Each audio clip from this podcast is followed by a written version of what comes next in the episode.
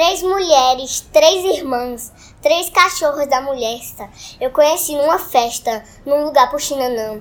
A mais velha, a mais robusta, era mesmo uma tentação, mimosa flor do sertão, que o povo chamava de Augusta. A do meio, Guilhermina, tinha olhar que maldição, matava qualquer cristão o olhar dessa menina. A mais nova era Maroca, que tinha o corpo mal feito, mas porém tinha nos peitos dois cuscuz de mandioca. Dois cuscuz que pro capricho, quando ela passou por eu, minha venta se acendeu com o cheiro vindo dos bichos. Eu até me atrapalhava sem saber das três irmãs que eu vim pro Xinanã. Qual é que mais me agradava? Escolhendo a minha cruz, saindo desse embaraço, resolvi cair nos braços da dona dos dois cuscuz.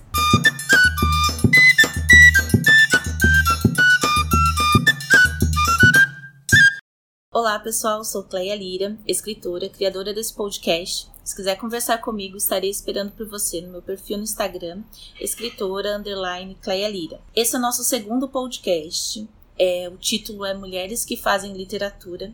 Para conversar comigo, eu tenho uma convidada muito especial que vai encantar vocês com seus versos. É, Maria Alice nasceu em Gravatá, Pernambuco. Ela tem apenas 7 anos e está no segundo ano do ensino fundamental mas teve contato com a poesia ainda muito pequeno, ouvindo seu pai, poeta, cordelista Edson Francisco, apresentar-se em eventos de literatura popular. Obrigada Edson, Maria Alice, por aceitarem meu convite. É um prazer conversar com vocês. E antes de começar as perguntas, eu gostaria de dizer que sou apaixonada pela literatura de cordel, por isso estou maravilhada em conversar com vocês. Tá? Seja bem-vinda, Maria Alice. Obrigada. E vamos começar com as perguntas, então? Quando você descobriu que além de acompanhar o seu pai enquanto ele declamava seus cordéis, você podia declamar também? Com três anos eu declamava com ele no escritório dele. Uma vez ele estava no carro, aí eu pedi para restar um pouquinho com ele. Aí ele pegou uns versinhos e é, colocou para eu restar. Aí depois eu fui restando nos lugares com ele. Aí a gente ficou indo para os lugares e restando. É. E a sua mãe contou para mim que você tem vergonha, assim, de recitar, assim, para uma pessoa, para duas pessoas. Você não fica recitando toda hora. É verdade? Os cordéis? É. Mas quando tem um monte de gente, você não tem vergonha. Não. Por que, que você não tem vergonha? Também não sei. Não. A hora que você sobe no palco, assim, e você tem que declamar a poesia para um monte de gente, aí você não fica nervosa? Não. Não? É natural, você fala poesia. É. é? E como que você decora as poesias? Eu ouvo bastante meu pai falando, ele fala assim, aí eu memorizo o cordel e depois eu começo a recitar. Ah. Você tem um cordel favorito que você poderia declamar pra gente? tenho a minha apresentação. Toda vez que a gente vai que a gente vai para os lugares, a gente recita primeiro nossa apresentação. Que ele fez o cordel para mim. Meu nome é Maria Alice, eu sou feita de alegria. Meu DNA tem rima, meu sangue tem poesia. Eu sou ainda tão criança, brincando com a esperança nesse imenso carrossel. O meu pequeno coração não resiste à emoção de um verso de cordel. Eu sou filha de Luciana, a flor da ponta de rama, de Marlene e de Zezé. Meu pai é um poeta e eu tenho orgulho de ser neta de Zefinha e João Bier. Que lindo, eu adorei. Você já escreveu alguma poesia, algum cordel, ou você pretende escrever? Já, sim, quando eu era pequena, uma vez eu já escrevi um com sonho. Uma vez de noite eu escrevi um também já escrevi um cordel com minhas irmãs e com ele.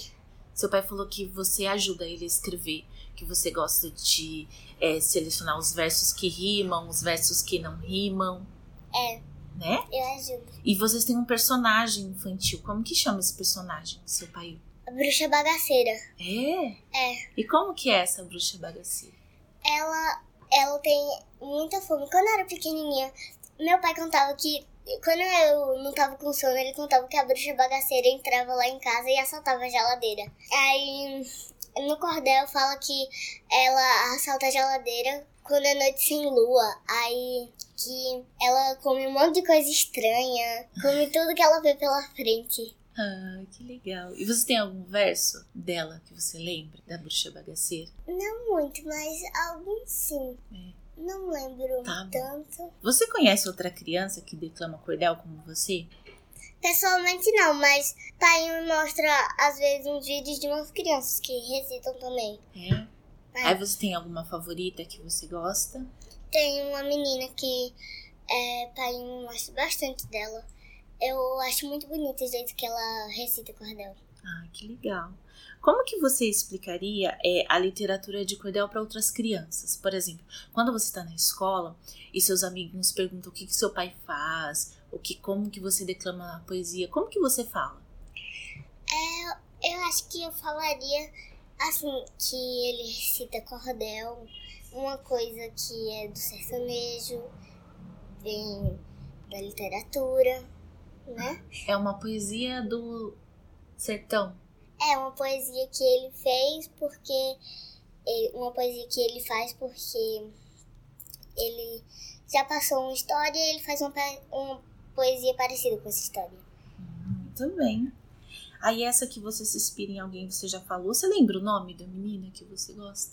Ela tem a Não. sua idade? É, Tem? mais ou Pode. menos uns nove anos. Ah. Eu tenho sete e ela tem uns nove. E a pergunta, eu sei que, ai- que você ainda é criança, mas eu escolhi essa frase do Luiz Gonzaga para encerrar esse podcast, por isso eu preciso fazer essa pergunta. Se você nascesse de novo e pudesse escolher, o que você gostaria de ser? Eu acho que eu continuaria recitando cordel. É? Você gosta bastante de recitar cordel? Sim. É alguma coisa. Eu acho que, pelo que você, a sua mãe falou, é alguma coisa que nasceu com você, não é? É alguma coisa que pertence a você. E você tem muito talento. Eu acho que você vai fazer muito cordel ainda pela frente. Obrigada. E podemos encerrar com mais um cordel? Você pode falar mais um pra gente? Posso. Eu faço um verso matuto da cor das coisas que eu amo. Vou me beijando num ramo. De Maria Rezadeira. Eu compro bolo de feira, misturada e cajuína. Beijo os olhos da menina, de pés descalços, um velho olhar distante, balança o tempo na rede. Eu planto um verso cheio de sede, na paisagem esturricada. E a retina empoeirada esconde os meus desenganos, seca folha, galho e ramo, e nas linhas do chão rachado.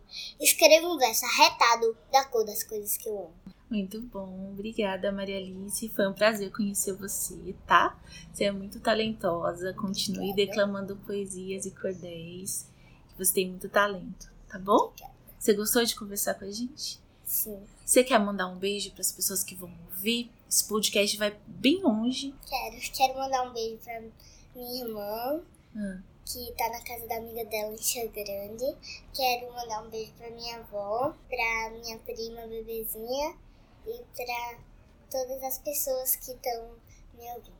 Ah, obrigada, Maria Alice. Foi um prazer.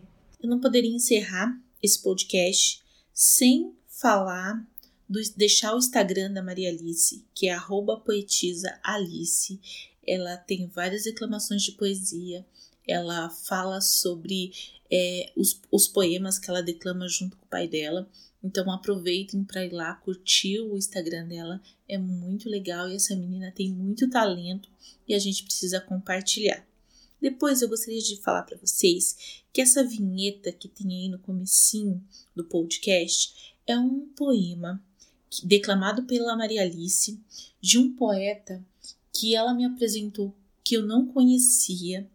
O nome da poesia é As Flor de Puxinanã e o poeta é o Zé da Luz. É um poeta que veio ao mundo como Severino de Andrade Silva e recebeu a alcunha de Zé da Luz das terras nordestinas. Ele nasceu em 29 de março de 1904 em Itabaiana, região agreste da Paraíba, e faleceu no Rio de Janeiro em 12 de fevereiro de 1965.